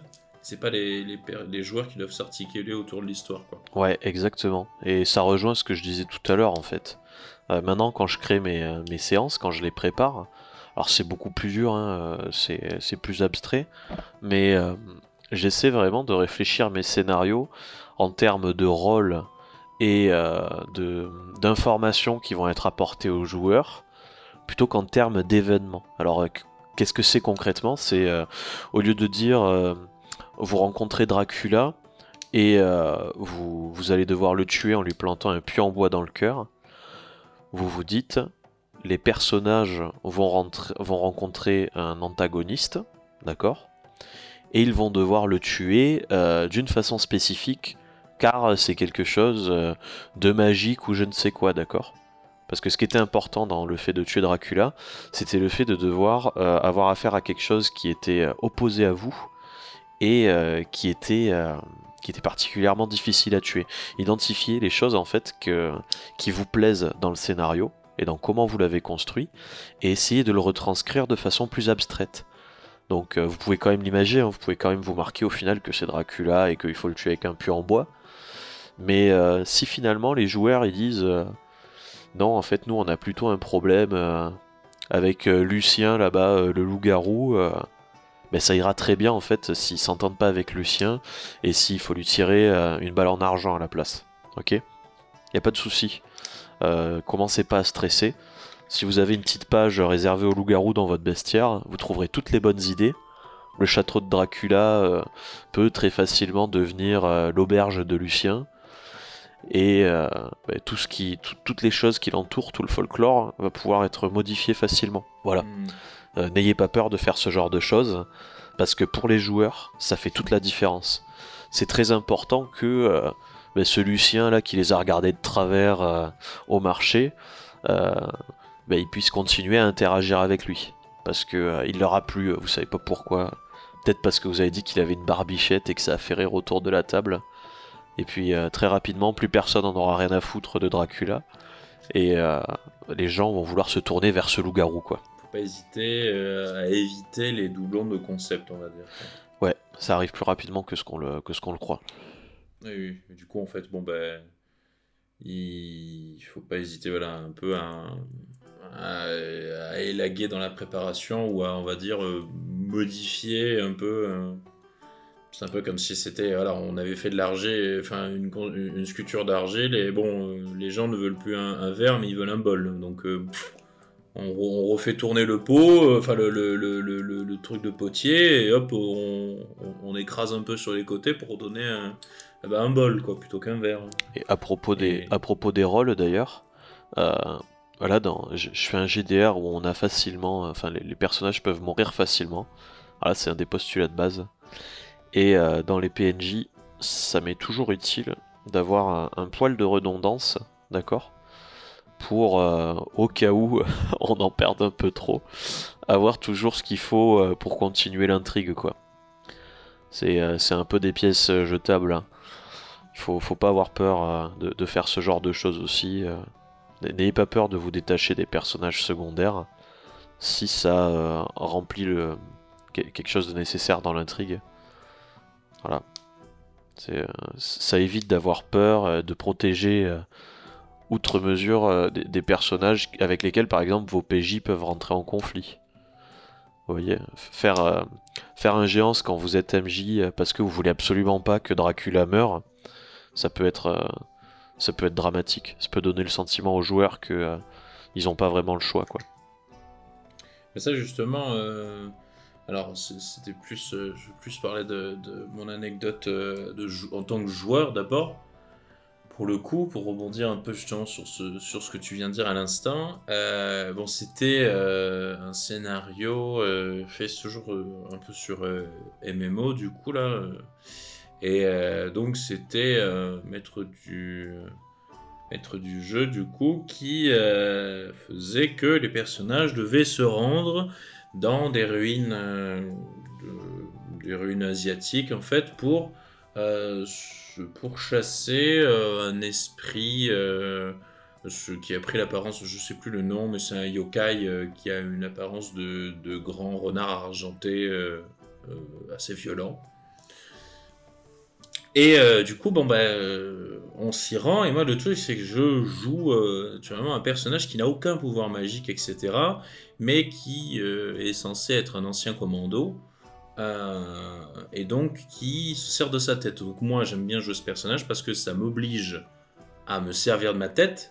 Parce que je les je les sors pas de mon interfécier quand il a des idées. C'est que c'est moi qui réfléchis et qui, et qui interagit avec l'environnement, etc., tout en, postant, euh, en posant des questions au jeu, etc., pour dire, bon ben là, est-ce que ça, est-ce que ça?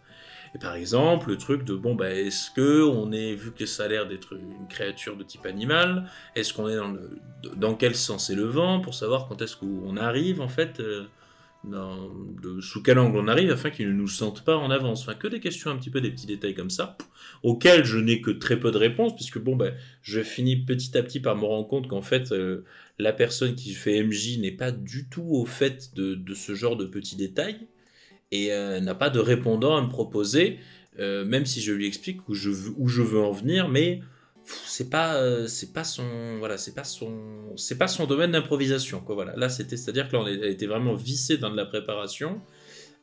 Moi qui essaie de proposer peut-être une approche différente je trouve porte close parce que c'est pas prévu et donc le combat bah, du coup on arrive à un endroit qui ressemble vraiment à une, ère de combat de boss hein, comme dans, les jeux vidéo c'est très c'est très large c'est très c'est très, euh, enfin c'est très, il y, a une grande place, on va dire. Et donc bon bah finalement c'est là où, le, on rencontre la créature, qui est euh, quand même euh, très très grande et assez imposante, et qui a de grandes chances de tuer des gens en fait. Donc moi mon personnage qui à la cinquantaine, bon n'a pas trop, enfin part dans l'esprit qu'on peut mourir d'un mauvais coup de canif. Donc là, une créature qui fait peut-être 5-6 mètres de haut et qui peut, qui peut mordre quelqu'un très fort, quitte à le couper en deux. Bon, euh, c'est pas la manière la plus optimale que de l'affronter en champ ouvert, quoi.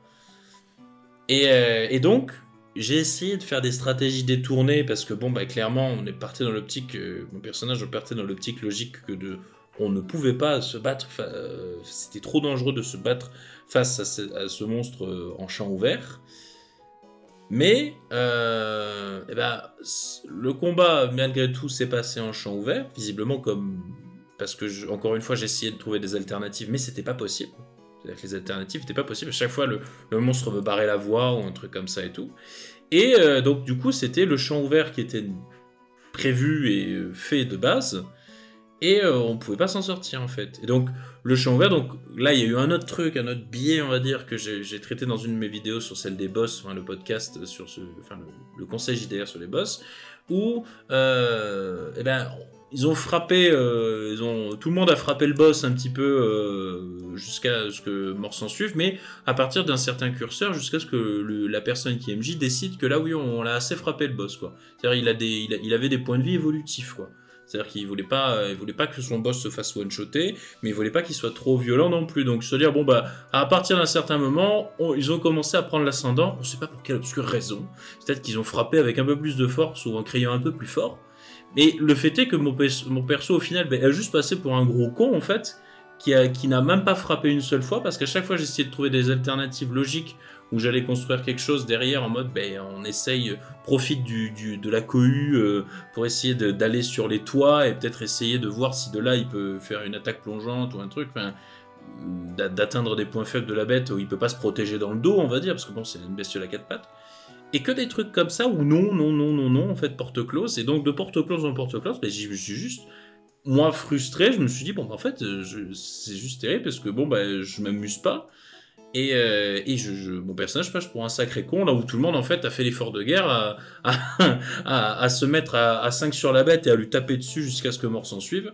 Et tout le monde était content. Et il y a que moi qui n'étais pas content à la fin parce que je me suis dit putain mais j'étais pas en phase voilà avec euh, j'étais pas en phase avec le truc alors que les gens peut-être étaient très contents voilà sur le la phase d'avoir frappé fort fort fort. Euh. Hélas, la bête ne craignait que les montres à gousser.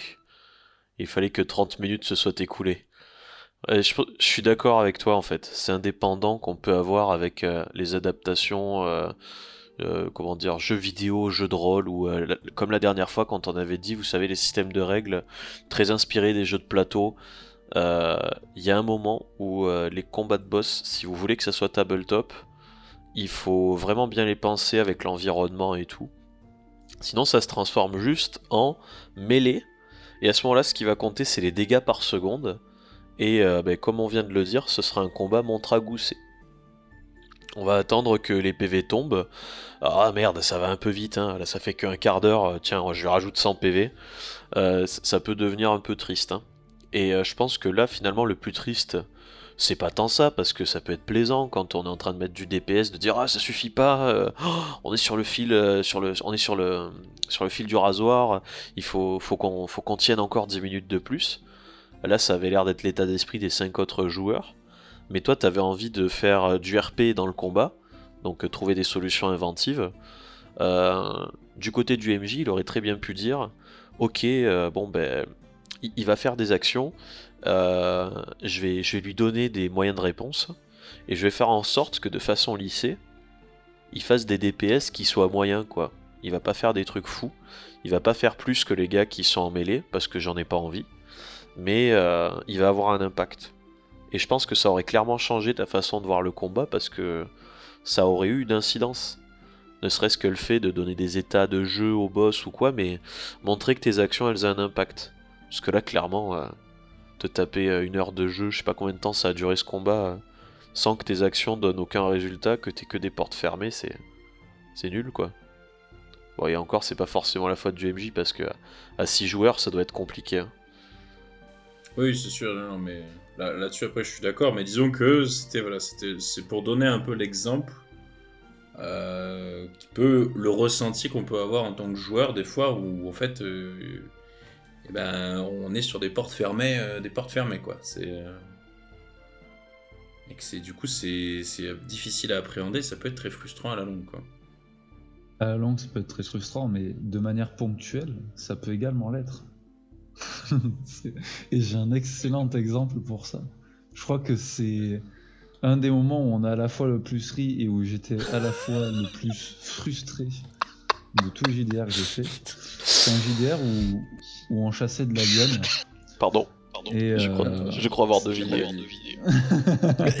c'était un JDR où on chassait de l'alien. Le JDR s'appelait le bureau, il me semble, et c'était les règles MJ. et, euh, et, on se retrouve à un moment dans un endroit un peu, euh, un peu confiné. Je sais plus si c'était une grotte ou quoi, exactement, mais c'est pas, c'est pas l'important.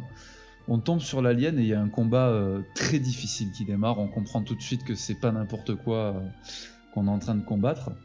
Et moi, je me dis, bah allez, euh, je vois une ouverture à un moment, donc je donne tout. Donc euh, je lâche les talents du personnage en dépensant plein d'énergie. Euh, j'apporte un petit peu de RP, machin, je visite tel endroit, tout ça. Le personnage était un sniper, il avait donc un sniper entre ses mains. Je jette mes dés et coup critique. Là, je me dis, voilà, C'est, il y a le talent, il y a l'énergie, il y a, il y a le RP, il y a le critique.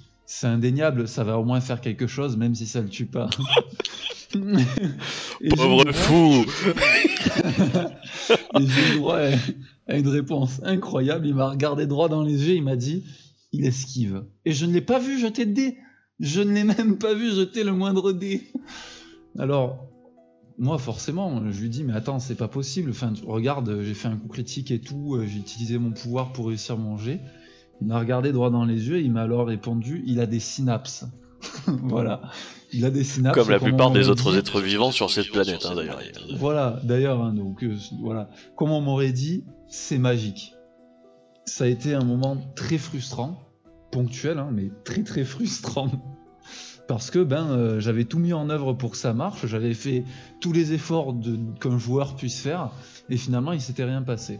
Alors que si simplement il m'avait regardé en me disant euh, ouais euh, la balle explose à un centimètre de sa tête, ça le fait reculer, il s'explose un peu contre la paroi, j'aurais eu l'impression d'avoir fait un truc, même si derrière lui sur sa feuille il lui aurait pas enlevé un PV au monstre. D'ailleurs, c'est un des trucs qui m'a fait le plus poser de questions en tant que MJ. Parce que du coup, je vais vous raconter ce qui s'est passé à ce même moment-là, de l'autre côté de la table. Alors, euh, ça y est, les, personnages arrivent à la fin d'une quête assez importante. Voilà, ils ont fait euh, tout un pan entier d'une mission. Euh, c'est un peu le point culminant. Effectivement, ils rencontrent la, bestiole. Le combat démarre, je me dis bon nickel, on va pouvoir enchaîner, j'ai préparé un truc long comme le bras avec des, changements de scène, des, petits rebondissements, franchement ça va finir sur le fil. Et là, je vois le personnage de, Titi qui arrive et qui me fait une action sortie de mes pires cauchemars de MJ, voilà. Et là je l'avoue j'ai fauté. en fait, là où j'ai fauté, c'est dans la création du personnage, du, mob. Et je vais vous dire comment j'ai échoué à la fois euh, dans ma préparation et dans mon improvisation. C'est fantastique. Dans ma préparation, j'ai créé un effet de jeu que je n'aurais jamais dû faire. C'était ces, sortes de synapses aliens. Euh, de mémoire, c'était quelque chose qui permettait de réussir un nombre fixe d'esquives chaque tour euh, l'idée c'était euh, le truc bouge très vite, et à moins de le saturer de tir, donc d'être plusieurs à l'attaquer en même temps, il allait esquiver tous les coups.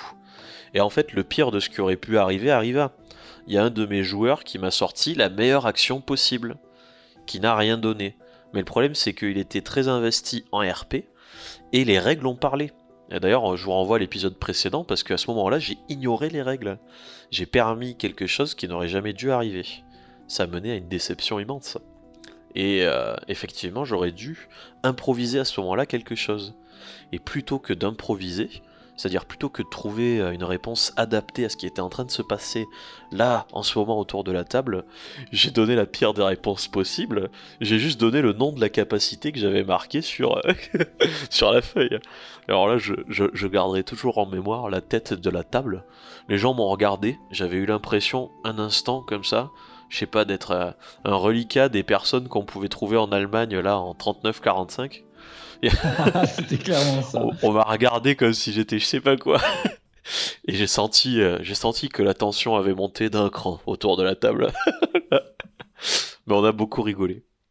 Le traumatisme est encore après, voilà. Mais tu sais, je l'ai un peu comme vécu comme si j'étais un petit enfant qui avait gagné ses 10 euros en rendant service à ma mamie. Je suis allé acheter un paquet de bonbons et là, et là, tu me regardes droit dans les yeux et tu me prends mon paquet de bonbons et je peux plus rien en faire. Ça me rappelle, mais en plus, ce n'était pas la seule fois où c'est arrivé. Il faut savoir que quelques temps après, sur un autre JDR, j'ai eu une réponse similaire. Euh, pareil, un joli coup. Et euh, on me dit, euh, ouais, machin, ça aurait dû passer. Et là, je réponds, non, il est voltaïque. Et euh, voilà. C'était encore moi. À vous tous. à vous tous. C'est le gobelin. à vous tous, cher MJ, j'aimerais vous dire, euh, quand un personnage s'interroge, ne lui répondez jamais avec une règle du jeu comme ça que vous lui jetez au visage, euh, je sais pas, comme une langue de bœuf, parce que ça claque et c'est mouillé. Non. quand, quand, vous leur répondez, répondez-leur toujours avec substance. Ça veut dire quoi? Ça veut dire mettez en valeur ce que ce qu'ils ont fait. Surtout si les dés sont de leur côté, surtout si derrière c'est appuyé d'un point de vue RP narrativement, faut que ça ait de l'impact. il faut pas que ça soit juste un truc comme ça qui tombe dans l'eau et qui se fasse oublier dans les 10 secondes à venir. Marquez, marquez là, il faut, il faut que, il faut, il faut que la personne se sente mise en valeur. Parce que sinon, vous allez créer un des sentiments les plus terribles chez les joueurs, c'est le sentiment d'abandon, quoi. d'abandon, de tout ce que tu veux, de frustration, d'humiliation. Enfin, je veux dire, t'arrives, tu donnes tout ce que t'as. Ouais, vous allez faire un site, quoi. Comme ça, et là, il y a le boss comme ça en face, il te regarde, il fait Ça n'a servi à rien.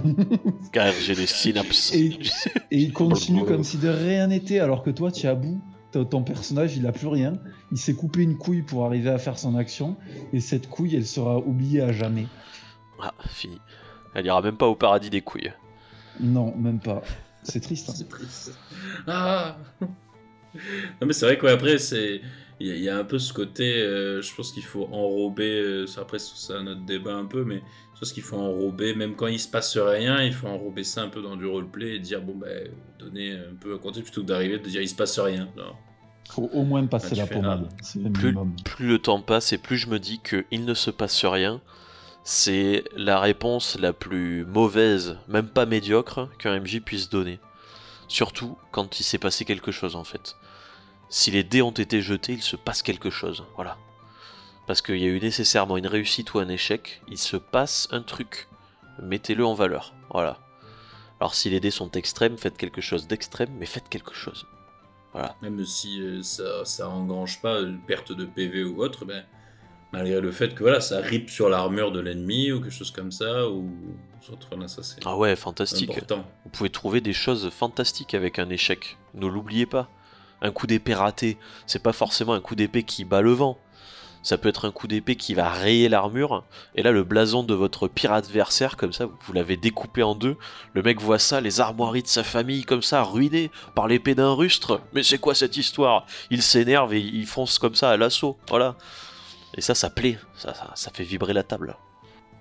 Après, c'est même dans l'improvisation, voilà, c'est, laisser les opportunités aux joueurs, qui t'a pas, c'est les fois, il faut les laisser les saisir. Et voilà, ben, c'était justement là, sur l'anecdote en tant que joueur. Après, moi, j'ai, une autre anecdote en tant que MJ. c'était pour, enfin, pour brièvement résumer, c'était globalement il y avait, euh, il y avait, ils, aidaient un peuple qui était opprimé par un autre peuple. Euh, et du coup, euh, ça c'était un JDR de mon cru, mais que je faisais quand j'étais en, prépa, du coup, avec des personnes de la prépa. Et donc, ils aidaient le peuple opprimé. Il y a tout un arc où ils aident le, le peuple opprimé. Et donc, le final, c'est aider la révolution du peuple opprimé, qui quand même, bon a toutes les raisons de se, de se rebeller et euh, visiblement va pour se rebeller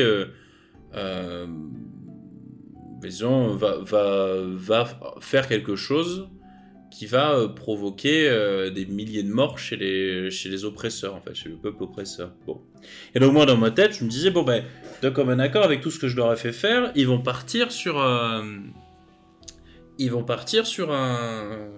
Sur, sur quelque chose de euh, ils vont partir sur euh, aider les, opprimés et tout, etc. Parce que bon, parmi les oppresseurs, il y avait des gens qui leur avaient fait du mal et tout. Pauvre fou, pensais-je. Donc moi, j'avais tout prévu dans le sens, j'avais, j'avais tout prévu dans le sens sur, et, ils vont partir sur, euh, ils vont aider, ils vont aider les opprimés. Sauf que il y a un des joueurs, enfin un des joueurs qui a soutenu euh, qui a soutenu ça en disant euh, bah, il faut qu'on il faut qu'on fasse un génocide chez les autres euh, en punition de, comment ils ont opprimé ce peuple. Et il y en a un qui s'est dressé contre qui s'est dressé contre le reste du groupe. donc j'avais j'avais trois joueurs j'avais euh, et, qui a dit que non, euh, ça méritait absolument pas, euh, même si c'est des gens qui ont fait beaucoup de mal, etc., les oppresseurs, méritait pas qu'ils se prennent un génocide dans la figure. Et, et donc, il y avait le troisième qui était indécis. Donc, résultat des cours, je me suis retrouvé avec. avec, avec bah, du coup, il y a eu ça, il y a eu cette confrontation entre deux joueurs, et ils ont, ils ont remis le résultat du vote. Ils ont remis le résultat, enfin, ils ont, ils ont remis l'issue de leur désaccord au, à, un vote du au peuple opprimé en fait. Qui, alors, moi j'étais là en mode parce que le, celui qui était contre, celui qui était contre la révolte, enfin contre le génocide, bah, il a tenu des, enfin il a, il a harangué la foule et il m'a fait une très belle scène en roleplay. L'autre un peu moins, mais il a, pour moi, je considérais qu'il avait la colère des opprimés avec lui. Mais l'autre, il a fait un très très beau discours en roleplay. Alors du coup, j'étais en train de bugger littéralement parce que je voulais pas forcer d'un côté, euh, je voulais pas forcer d'un côté euh, le, le, ce que j'avais fait en préparation. Et, euh, sauf que ben, du coup, là où peut-être je me disais que ça allait se trancher tout seul, et j'espérais que ça tranchait dans ce que j'avais préparé, parce que j'avais absolument pas préparé du tout l'autre portion en fait. Et ben euh, du coup, euh, je, savais vraiment pas quoi faire sur ce coup-là, parce qu'ils en fait ils ont remis ça au vote, sauf que bah, le vote euh, des personnes privées, bah, c'est moi qui dois le gérer en fait, parce que bon bah c'est moi qui ai le fin mot en fait. Et je savais pas quoi faire du coup. Et là j'ai bugué et j'ai coupé la séance pendant bien une heure je crois où je savais vraiment pas quoi faire en fait. Et j'avoue que c'était une grossière erreur parce que bon bah ils ont été, euh, ils étaient un peu frustrés parce qu'ils se sont dit que ça avait ralenti complètement le rythme de jeu en fait. J'ai cassé, euh, j'ai fait un cliffhanger éclaté en fait. Euh. J'ai cassé complètement le rythme de jeu en plein milieu où bah du coup ils étaient, ils étaient portés dans le moment avec un joueur qui, qui, soutient quelque chose, un autre qui soutient quelque chose, l'autre qui sait pas se décider et moi j'ai dit ah, la suite au prochain épisode. Nous nous retrouvons pour une courte page de pub. ouais voilà c'est ça, une courte page de pub. Et c'était voilà et je savais pas du tout euh, quoi faire en fait. Et eh ben tu sais quoi? Moi je trouve que t'as pas, pas si mal réagi que ça au final. Parce que ok tu les as ralentis, mais est-ce que c'est pas mieux finalement que d'avoir proposé un truc euh, mal fait, tu vois, genre euh, imparfait? Est-ce que hmm, ok t'as peut-être pété le rythme de jeu, ils ont été tristes et tout, mais est-ce que tu leur as pas proposé mieux grâce à ça? Moi, je pense que c'est justement une preuve que le jeu de rôle était excellent, si jamais ils ont été déçus de cette coupure. Et que c'est une bonne chose d'avoir euh, créé. Je suis désolé, je me suis étouffé avec de l'eau, c'est pour ça que j'ai cette voix. Bah, c'est surtout on est en train de mourir. Hein. c'est ça. On se retrouve après une courte page de pub. et je trouve que c'est une bonne chose peut-être que tu aies pris le temps de. Même, euh, même au prix du rythme, de, de, garder le cap et de garder un truc euh, d'une qualité équivalente à ce que tu leur avais proposé jusque-là. C'est pas plus mal. Ouais, du coup, mais après, je me rappelle, c'était une... c'est sûr que c'était un des moments de, plus grande détresse que j'ai eu en tant que MJ. Après, après ça m'a fait réfléchir vachement et tout, mais c'était, c'était encore, j'étais, voilà, c'était en prépa, c'était d'être, euh, il y a bien 8 ans ou 7 euh, ans, donc euh, du coup j'ai pas mal évolué depuis, mais c'est vrai que c'était une grosse détresse sur le, sur comment, qu'est-ce que je fais, mon Dieu en plus sur le pinacle du, scénario quoi. C'était, on était dans la, dans la dernière séance quoi. Alors là j'étais en mode catastrophe. Tout le, tout le pinacle que j'avais prévu. J'aurais été un truand là-dessus mon gars. J'aurais jeté un dessin en leur disant ouais il y a tant de pourcentage de chances que ça marche. J'aurais fait ça derrière mon, mon, mon, rideau de MJ et j'aurais dit Oh, ben dommage, il va le faire un génocide. Oh il, fait, il a fait la, il, fait la technique genre comme, les votes dans, dans, les pays, dans les dictatures africaines là. Oh, c'est encore moi le président. Oh non oh, merde, Il nous a fait la démocratie africaine. la, la technique. Ouais. Oh, quel magnifique. Est-ce que vous avez d'autres anecdotes ou pensées libres comme ça, un petit peu dans. Ah, moi, j'ai une petite, un petit souvenir qui remonte. Ce sera le dernier. C'était dans un nouvel univers. Alors, on en avait déjà parlé. Euh, un jeu de rôle dans l'univers de. Enfin, grosso modo, qui reprend les codes de la planète au trésor. Et. on était en train de s'échapper d'une sorte d'île flottante, d'accord C'est rigolo, pas le dessert. Hein. Voilà, un genre de château dans le ciel. Et, euh, et bam, il y a toute une flotte ennemie qui arrive comme ça sur un côté de l'île et qui dit euh, Ah, on est les méchants, on vient pour vous. Et euh, nous, on se dit Non, mon dieu, on peut, on, peut rien faire, ils vont massacrer les habitants de l'île. Et là, on a eu cette idée folle, on s'est dit Mais attendez, si l'île bouge, elle a certainement un réacteur. eh ben, euh, on va évacuer un maximum d'habitants et on va la faire péter sur la flotte. Et là, il y a Sip qui nous a regardé dans le blanc des yeux pendant quelques secondes et qui a fait euh, Oui. Le quart d'heure qui a suivi a été mémorable. Voilà. un des plus beaux moments d'impro euh, de tous les JDR qu'on a fait. Le, la flotte a pris une rouste mais incommensurable. c'était terrible. Mais après, bon, je, l'ai inclus, mais je n'avais pas du tout pensé ça. Moi, c'était le pré... Dans l'optique, c'était la fuite. C'était. Euh, la fuite. Je pense qu'il y a beaucoup de moments où tu avais avec des pétards. Où ça s'est pas passé comme ça. Moi, je pense notamment à un passage, je sais plus euh, quel capitaine de bateau nous avait pris en chasse pour nous mettre la branlée qu'on méritait. Et ils étaient vraiment euh, bien mieux équipés que nous. Ils commencent à nous tirer dessus et nous, ben, très rapidement, notre notre navire prend cher et on se rend compte que ben on est un peu dans une impasse. On peut à la limite essayer de fuir, mais on a peur que ça fonctionne pas. Et du coup, on prend la, décision euh, un peu folle de se dire bon ben perdu pour perdu, on va essayer de rentrer plein pot dans leur rafio pour leur éclater. Comme ça, euh, on fait on fait une égalité quoi. Et euh, ben si a eu à peu près la même réaction qu'avec la planète. Hein. ça a été un oui. Et puis, euh, et puis ça a donné un des meilleurs moments finalement du JDR. Avec euh, un combat sur euh, le pont d'un navire à moitié détruit, avec notre propre navire à moitié détruit à l'intérieur du leur. Enfin, ça a été, ça a été génial.